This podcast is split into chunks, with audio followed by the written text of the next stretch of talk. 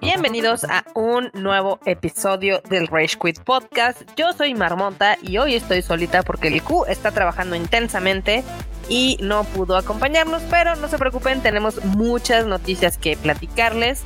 La verdad es de que hay de chile, mole y pozole, no, no solo vamos a hablar de The Last of Us, aunque ha estado muy bueno, eso lo ahondaremos más en el episodio especial dedicado al episodio número 4. Pero bueno, mientras vámonos por partes, empecemos por la casa PlayStation, que es, es, es extraño, pero digamos que a Dead Space, a pesar de que tuvo muy buenas calificaciones, no le está yendo tan bien en ventas o no como se esperaba. Este en Steam tiene dos lugares del top 10, pero no llegó al primer lugar. Y a pesar de que, pues sí, o sea, todos los reviewers, toda la gente que lo hemos jugado, hablamos maravillas del juego, parece ser que no muchos le están dando la oportunidad a este remake. Yo la verdad se los recomiendo. Si jugaron Dead Space en el PlayStation 3 eh, y quieren tener una versión más actualizada que está, la verdad es que sí les quedó muy chulo. Este, digamos que incluyeron algunas mecánicas del Dead Space 2, como pues, obviamente flotar y demás. Eh, está padre, está padre. El ambiente está muy tétrico. Digamos que el diseño de sonido les quedó muy, muy, muy espectacular. Y pues sí, sí, sí es un juego que está muy entretenido. Este, creo que una de las quejas que he estado leyendo por ahí es que es un juego relativamente corto.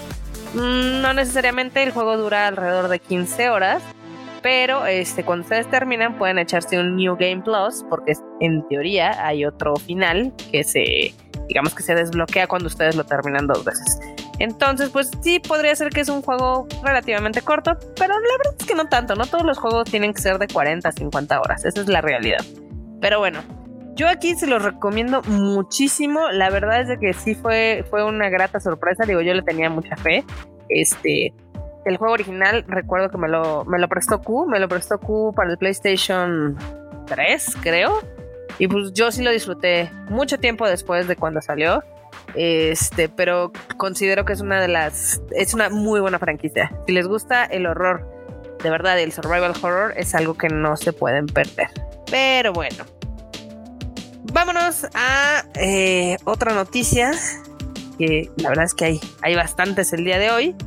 Este, esta les va a gustar si como yo fueron fans de la película de Detective Pikachu, pues todo parece indicar que hay una secuela que se está trabajando.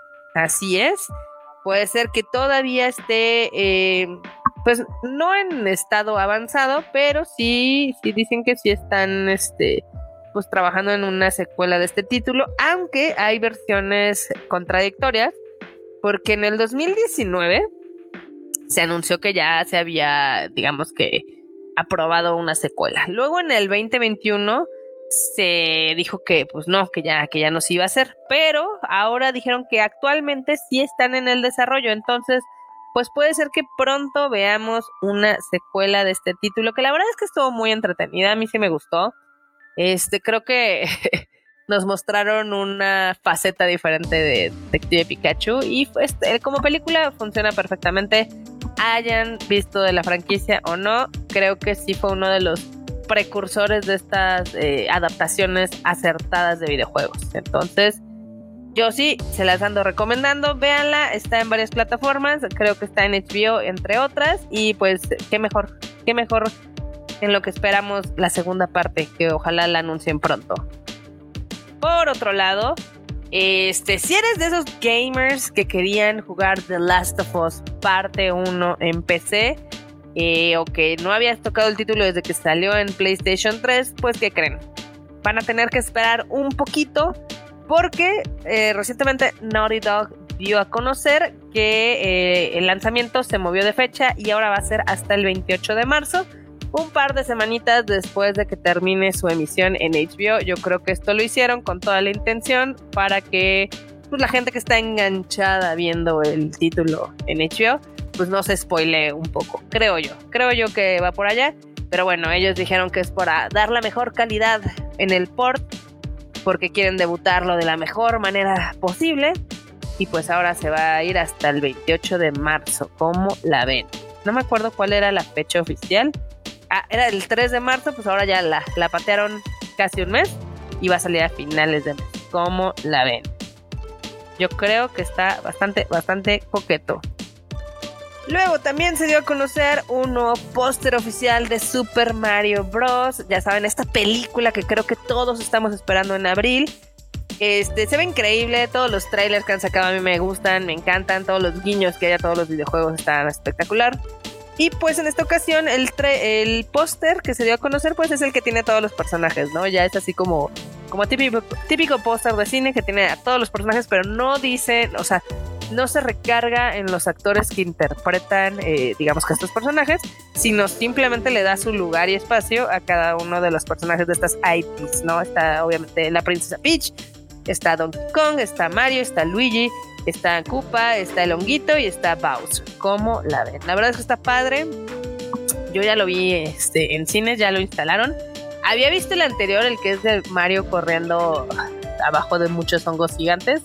Pero se ve, se ve padre, se ve padre y creo que este va a ser todo un éxito. Digo, la gente, no, la gente que no está tan metida en el mundo de los videojuegos, eh, como que no le está poniendo mucha atención. Y yo sí creo que va a ser uno de los grandes éxitos de este 2023. En general, eh, la película se estrena el 24 de marzo en Austria y luego se estrena en la mayoría de los territorios, incluyendo México y Estados Unidos, en abril, la primera semana.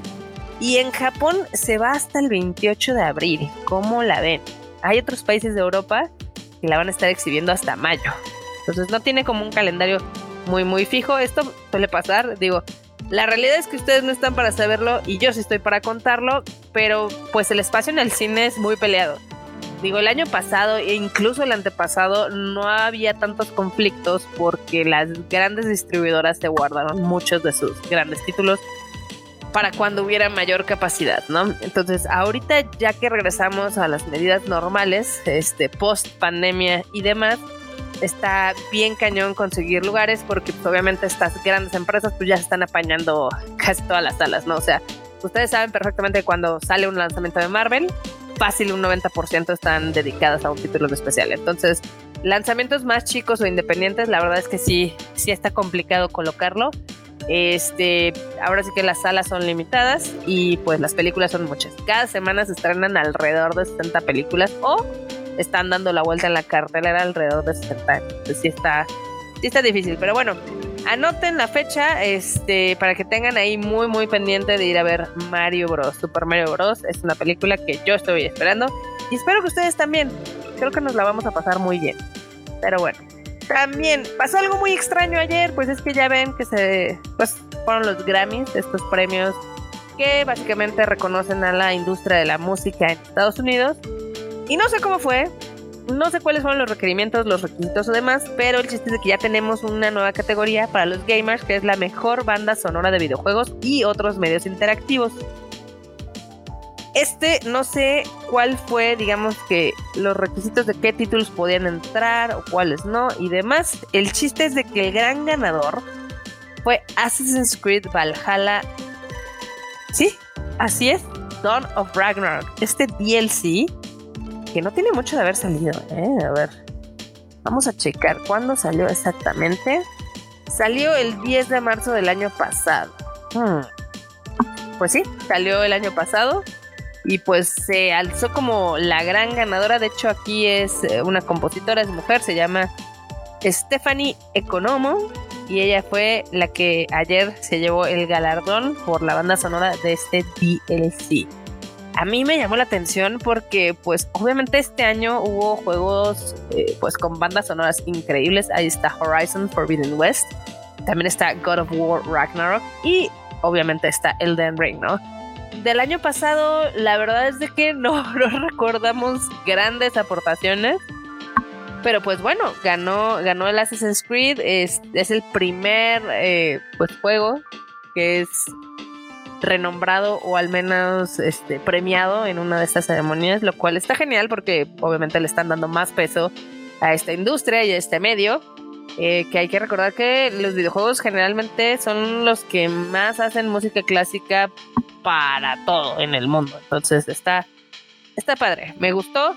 Fue algo muy extraño porque evidentemente quien le tocó pronunciar como que lo pronunció medio mal y demás, pero qué bueno, qué bueno que se lo dieron a, Assassin's Creed Valhalla Dawn of Ragnarok. ¿Ustedes qué juego del año pasado lo hubieran eh, reconocido como la mejor banda sonora? Ahí si quieren, mándenos sus comentarios al Twitter de Tadaima o si quieren el mío, el personal, ahí en Marmot MX. Cuéntenos qué les parece, cuál hubiera sido su elección. Por otro lado, también PlayStation, pues dicen que andan medio de capa caída, sí y no, porque ya dieron a conocer sus resultados del año pasado, les fue increíble, hicieron un chorro de lana y vendieron un buen de consolas, inclusive ya se ya el PlayStation 5 ya alcanzó unas métricas importantes. Este, ya también ya se prometió que no va a haber tantos problemas para conseguir la consola este año porque ya se están regularizando las cadenas de suministro, inclusive pues ahora sí que los envíos y todo. Pero algo que ellos tenían muchas expectativas era en el lanzamiento del PlayStation VR 2. Pues se había dicho que Sony ordenó pues, la manufactura de 2 millones de unidades. El chiste es de que ahorita ya bajaron esa cifra a un millón por las bajas preventas. La realidad también es de que el aparato es bastante caro, o sea, cuesta lo mismo que la consola, entonces creo que ahí Sony se está equivocando un poco en su esquema de precios pero la gente que lo ha tenido dice que sí está muy padre. Y dicen que, por ejemplo, uno de los primeros títulos, si no el primero que va a salir, es Horizon Call of the Mountain. Y dicen que está, uff, que está muy, muy chingón. Este título, eh, bueno, el, digamos que el dispositivo VR sale el 22 de febrero. Entonces ya estamos a la vuelta de la esquina. Eh, se dice que hay muchísimos planes a futuro para este pues digamos que esta serie de accesorios. Pero pues todo va a depender de cómo le vaya en el lanzamiento. Esa es la realidad. Pues, también no, hacer juegos no, no salen dos pesos. Y pues sí es algo complicado. complicado. También han dicho que Horizon Call of the Mountain es un gran salto para lo que es el VR, que ya se ha intentado varias veces y como que todavía no logra no logra ubicarse, ¿no? Yo me acuerdo que pues obviamente ustedes saben, desde el Xbox ha habido intentos de hacer este tipo de VR, pero que masificarlo. También PlayStation ha hecho lo propio. Inclusive también con el Nintendo se ha logrado a cierta escala, pero todavía no es algo que, pues, no, es un artículo que esté casi casi en todas las casas de los gamers, ¿no? Posiblemente por el precio también. Pero bueno, poco a poco veremos que Sony va a seguir empujando, si le va bien, este, todo este tema. ¿Cómo la ven? Ojalá, ojalá le vaya muy bien porque sí, sí me interesaría ver algunos títulos porteados a este, a este sistema. Luego también acaba de salir, el juego de Howard's Legacy, rodeado de controversias eh, por parte de, pues, digamos, declaraciones que ha dado la autora del mundo de Harry Potter, J.K. Rowling, que algunos gamers pues les valen, a otros pues sí lo tomaron muy, muy este, como afrenta y demás, pero bueno. Centrándonos en el título, todo, todos los medios que lo han jugado dicen que está increíble, que es el mejor juego de Harry Potter. Entonces, que es lo que los fanáticos de Harry Potter estaban esperando. Y en general le dan unas calificaciones de 9 o arriba de 9. O sea, ahorita en Metacritic está en 85, basado en 45 reviews. ¿Cómo la ven? Y si ustedes se meten, la mayoría eh, son comentarios muy, muy buenos. Entonces, pues puede ser que le vaya muy bien. Digo, también en preventas en Steam está, está brutal. Creo que, sin temor a equivocarme, va a ser uno de los lanzamientos más grandes de este año. Y pues sí, pues sí, si a ustedes les gusta Harry Potter, el mundo de Harry Potter, y piensan comprar este juego, pues díganos qué les pareció, si les está gustando, qué les hubiera gustado que cambiaran o qué. Pero bueno, mientras va que vuela para hacer un lanzamiento gigante. Por otro lado, PlayStation cuenta la leyenda que va a eliminar el apartado de la colección de PlayStation Plus. Este era un beneficio para los jugadores de PlayStation 5, que incluía 20 juegos de la generación pasada, entre ellos obviamente el de Last of Us, Bloodborne, God of War, Horizon, eh, Gone, Monster Hunter y Resident Evil 7. Entonces dicen que algunos van a estar disponibles en la sección de, la, de los relevantes de la generación de PlayStation 4. pero no sabemos si posteriormente van a estar disponibles en otro apartado. O sea, ahorita lo que se dijo es de que estos juegos, pues bueno, mejor dicho, esta sección completa se va, se va, se va para no volver. Entonces, si pueden y quieren y tienen este, tienen un PlayStation 5, yo les recomendaría que ya los fueran descargando para que los tuvieran ahí en su biblioteca. Hay muy buenos títulos, o sea, está el Days Gone, está Detroit, está Infamous, está Ratchet Clank está el Until Dawn y el Uncharted 4. Entonces hay mucho de donde elegir. La verdad es que hay de, de chile, mole y pozole. Y era un gran beneficio como para los que apenas estaban comprando su primer consola y tuvieran pues al menos 20 juegos completamente gratis para probar y disfrutar. Pero pues ahora quién sabe qué van a hacer. Ahora vámonos el otro lado. Este, la comunidad anda muy feliz porque se dio a conocer el gameplay, otro gameplay más de Resident Evil 4 Remake y dicen que está increíble. La realidad es que se ve muy muy bien. Yo que nunca he jugado el Resident Evil 4, la verdad es que sí estoy muy muy emocionada. Este, ahora sí que ya nada más digo, ya, ya cuando salga lo voy a comprar. Porque es uno de los pocos Resident que me faltan jugar. Me falta jugar y terminar. Entonces sí, sí tengo... Espero que cuando salga sea todo lo que ustedes esperaban, eso y más. Planta, creo que entre la comunidad el Resident Evil 4 es uno de los más queridos y no es que el más querido. Digo, hay, hay algunos juegos que de la franquicia que son catalogados como muy malos, a pesar de que son divertidos. Entre ellos está el Resident Evil 6 o el Resident Evil 5 que ese o lo odiabas o lo amabas. O sea, no había medias tintas. O sea, te causaba mucha diversión o te causaba mucho creep. Pero bueno, mientras ahorita el Resident está, pues está teniendo nuevos brillos después de su lanzamiento del 7 y el 8, que ha recuperado una parte de la esencia del survival horror y pues entre eso y balanceándolo o malabareando con los relanzamientos de los remakes, la verdad es que está, bien ser fan de Resident en estas alturas, la verdad. Está padre, nos están tratando bien. O sea, yo como les he dicho, yo soy fan de los remakes y los remasters. Porque no es lo mismo jugar el juego original a ya uno súper bonito que brille y con todas las mejoras que pueden tener con las nuevas tecnologías y las nuevas consolas. Pero bueno, esa soy yo. Esa es mi opinión. También, eh, una de las cosas que seguramente les va a llamar la atención es que el siguiente capítulo de The Last of Us de HBO, el capítulo número 5, no va a ser transmitido hasta el domingo. No, recuerden que en Estados Unidos es el Super Bowl y eso es sagrado. Entonces, básicamente el, episodio va a ser transmitido en plataforma el viernes. O sea, lo cambian un par de días. Entonces ahora no vamos a tener que esperar una semana, y está súper bien porque se quedó en un cliffhanger súper, súper bueno. Luego, eh, ahora que tengamos un poquito de tiempo, vamos a hacer el, pues ahora sí que el especial del episodio 4. Aunque chance y lo unimos con el episodio 4 y el 5, porque sí fue muy corto, sí fue muy corto, duró 50 minutos. Digo, veníamos de un episodio espectacular que duró una hora y media. Este, pues sí, sí nos faltó un poquito de carnita. Entonces, si juntamos los dos, puede ser que tengamos un especial muy, muy chido. ¿Qué fue lo más relevante? Que hubo guiños muy grandes a cosas de los videojuegos. Este, tanto del The Last of Us parte 1 como del parte 2. Y aquí yo les quiero decir, queridos medios, que si la adaptación de HBO copia una escena completamente, eso no es un guiño. O sea, un guiño, por ejemplo, es que Jeffrey Pierce, que es este el actor de voz de Tommy, está actuando ahorita como Perry.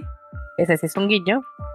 O, por ejemplo, que el final del episodio sea la canción de True Fate, que salió en un comercial de The Last of Us Parte 2. Eso es un guiño. Que copien escenas calca, no, no es un guiño al videojuego. es la escena. Pero bueno. De ahí, mi opinión mi opinión completamente ruda y demás, ¿no? Luego, también están saliendo un chorro de videos de comparaciones entre Dead Space y Callisto Protocol. Hay que recordar que Callisto Protocol fue hecho por los que eran los desarrolladores de, pues, del Dead Space original. Y si bien Callisto Protocol recibió mucha atención, al final del día el juego no, pues no terminó encantando a los fans, salió muy bogueado, tenía algunos errores y demás, y pues como que se enfrió, ¿no? Entonces ahorita la verdad es que la atención la tiene 100% en Dead Space y en muchos medios han estado haciendo la comparativa de cómo sus inicios son muy similares. Y pues sí, sí son muy similares. Esa es la realidad. Y finalmente tenemos unas cuantas noticias del mundo, ahora sí que del cine. Porque primero, eh, James Cameron ha de estar muy feliz porque Avatar, también conocida como Avatar The Way of Water o Avatar 2, ya es la tercera película más taquillera de todos los tiempos. Este, como saben, la tercera parte de esta franquicia va a salir a finales del próximo año, por allá de diciembre, y ya están dando a conocer más detalles.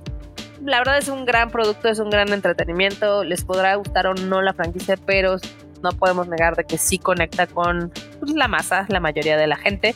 Sí tiene interés en ver esta historia. Y pues este ya se confirmó que va a haber saltos en el tiempo, ya se dio confirma, ya se confirmó que Ona Chaplin, que vimos en Game of Thrones como digamos que la Talisa Stark, la que era la reina Stark antes de que la mataran en el Red Wedding, este, es casteada como una enemiga para la siguiente cinta. Eso está, eso está entretenido. La verdad es que sí, sí llama la atención. En cosas raras, este, la película de Winnie the Pooh, Honey and Blood of Blood of Honey, eh, le fue muy bien en México. le fue muy bien en México, a pesar de que la película es malísima. Le está yendo muy, muy bien. Entonces aquí podemos ver que los chistes que se hacen en redes sociales pueden llegar a ser un éxito en taquilla. Porque yo creo que jamás pensaron que fuera a causar tal fermo, la verdad. Pero bueno. También antes de que se me olvide, porque esto, e, esto la verdad es que es una muy buena noticia. Este, It Takes Two, este juego que ganó como Game of the Year el año pasado, eh, ya dio a conocer que ya llegaron a las 10 millones de copias vendidas. Qué bonito, me da mucho gusto cuando uno de estos juegos que no son AAA llegan a este número. La verdad es que es difícil, inclusive es difícil para los AAA llegar a ese número. Qué mejor que un juego que no es de franquicia llegue a estos números la verdad está súper padre. También si quieren recordar su juventud alrededor del mundo, va a haber un relanzamiento de Titanic. James Cameron quiere su dinero y lo quiere en todo el mundo. Entonces, para celebrar el 25 aniversario de este título, pues no se lo pierdan, ahí esténse al pendiente de la cartelera del cine porque ve que va a estar va a estar interesante. También Santa Mónica Studio anunció que finalmente ya casi casi un año después, bueno, no no es un año después, es algunos meses después. Este, ya va a estar disponible el New Game Plus para el God of War Ragnarok. Dicen que esta primavera no hay una fecha determinada, pero ya podrán volver a jugar God of War, pero ahora con New Game Plus. ¿Qué les parece? Creo que está bastante, bastante bien. Y bueno, con esto creo que terminamos las noticias de esta semana. Ha estado medio lento, medio lento estas noticias de videojuegos, pero esperamos que les haya gustado y sobre todo esperamos que el siguiente Rage Quit ya estemos completos aquí con el Q para que podamos chacotear y hablar de mucho del mundo de los videojuegos. Recuerden que hay más títulos de la familia Tadaima. Ahí está Anime al Diván con el Frochito Chicken, donde habla de los mejores animes que está viendo hasta el momento. También recuerden que Kika les debe su Shuffle Podcast, donde habla de los estrenos de cine que está viendo, series y también de música. O sea, es, de todo, es un chile moli pozole. Pero ya moléstenla para que ya suba alguno de los que ya grabó. Y recuerden también que semana a semana tenemos el Tadaima Live, donde les contamos las noticias más recientes del anime, manga, Japón y cultura en general. Ya saben que a mí me pueden escribir en todos lados como Marmot MX. Nos vemos la siguiente semana. Bye chi.